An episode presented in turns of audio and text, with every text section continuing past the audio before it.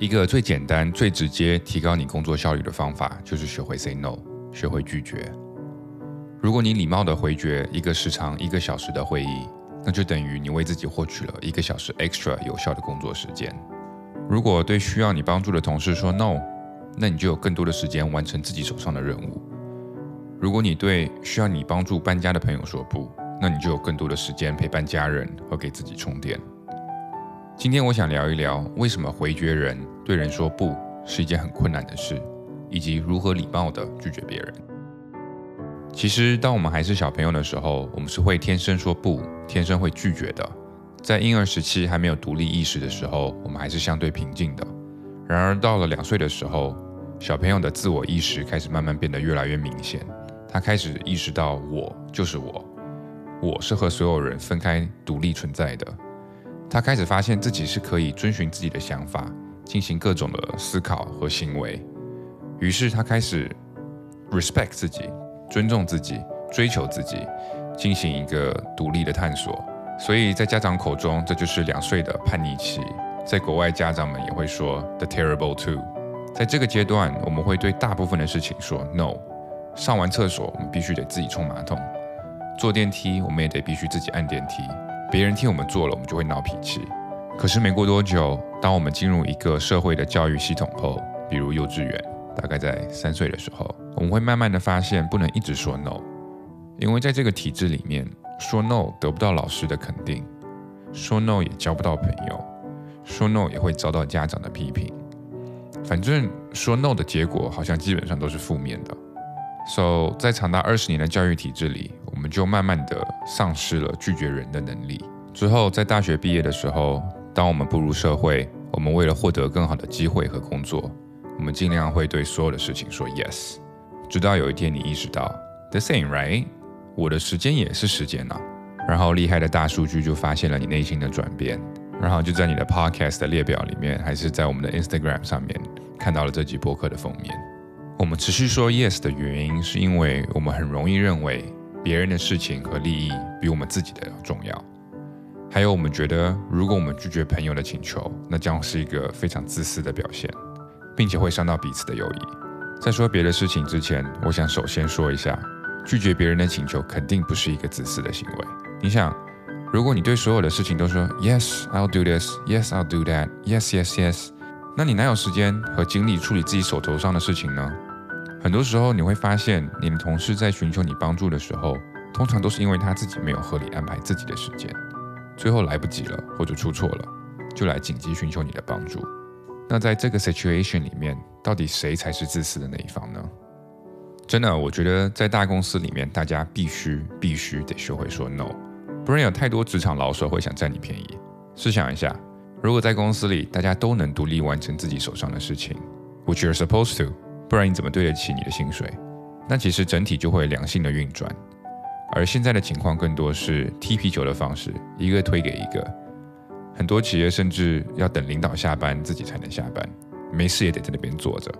如果你需要一直替别人完成工作，而自己手头上的事情一直来不及做，焦头烂额的你哪有功夫去帮助别人呢？So，当你学会说 no，并解决了自己手头上的事情以后，你其实是会有更多的能力和空间去帮助真正需要帮助的人。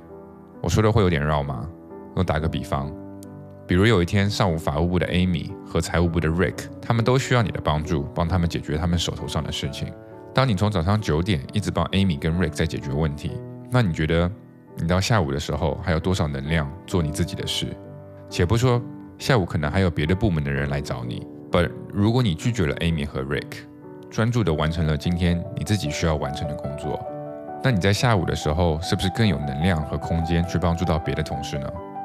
这才是一个正向的循环，所以其实真正自私的人是那个一直需要你帮助的人。所以从明天开始，你先对外界的请求都说 no，并对你最重要的项目或者是有关你个人健康的事，比如运动、跑步，说 yes。然后你再看看自己剩下多少精力是可以用作帮助到别人的。第二个对人说 no 的好处，其实是可以增进与他人的关系。没有想到吧？没错，你没有听错。因为当你的同事和你的朋友知道你不会随便说 yes 之后，他们反而会更加尊重你的时间和你的想法。最后我还意识到，有时候当我说 yes 的时候，其实我是在对另外一件可能更重要的事情说 no。如果你下意识的因为想要讨好对方而对所有的东西都说 yes 的话，那就等于你时时刻刻都在跟对自己切身有关的事情说 no。因为就像在前面几集播客里面讲的，我们人的时间是非常非常有限的。你的每一个下意识的 yes 背后都代表着是你的时间，因为你的每一个 yes 你都会需要去帮助那个人去执行，所以等于说你的每一个 yes 都是在交换着另外一个 no。Do you kind of get me？因为你每件事情都要花时间去做，那就等于说。原本你这些时间可以用在自己身上的，或者在陪伴家人，或者在给自己充电，或者是在给自己学习等等等等。你的每一个 yes 都是在对这些事情说 no，因为时间是有限的。好了，说完为什么拒绝是一件非常重要的事情之后，那么我们如何才能有礼貌的拒绝别人呢？我们可以通过很明确的拒绝某些事情来表达我们的态度。很明确的拒绝是有点将这件事情上升到一个原则性的高度。以前读大学的时候，很多同学会想找我借车，那我就会跟他们说，我从不借车，这是一个原则上的问题。但是如果你们要去哪，如果我刚好有空的话，我也可以载你们过去。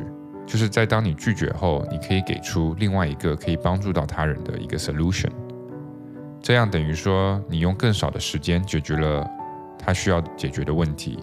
同时，对方也会觉得你是重视这段关系的。另外一个，我经常会遇到朋友会问的问题，起码我经常会被问的问题，那就是被邀约周中的酒局。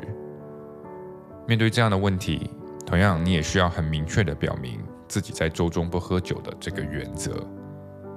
因为如果一旦大家知道这是你的原则，这有点类似于这是你的一个 commitment。那大多数人是不会想要破坏你的原则，不会想要破坏一个 commitment 的。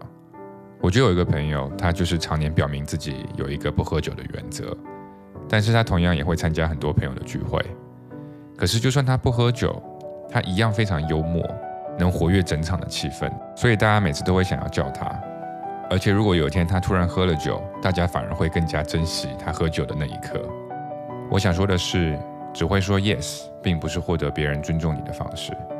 如果你 focus 足够多在自己身上，那你自然会有很多闪光点吸引着周围的人。当然，这也意味着你肯定会说很多的 no。而且等你自己强大了以后，真正的做好自己了，你也才会有更多的 capacity，更多的容量去帮助到别的人。So don't be afraid of saying no。今天就先到这。Stay positive, stay healthy. This is your host Johnny，我们下期见。